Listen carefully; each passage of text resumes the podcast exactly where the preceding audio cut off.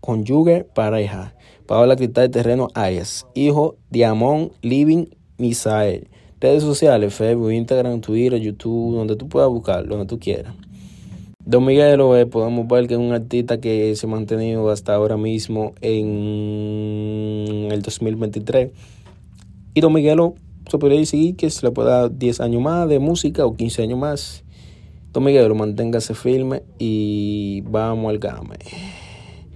Bueno, eh, vamos a hablar un poco del lápiz consciente.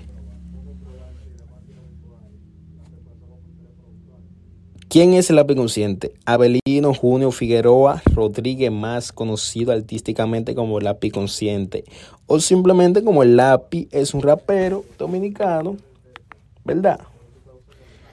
Rapero dominicano con una amplia trayectoria musical que nació en el 24 de enero del 1983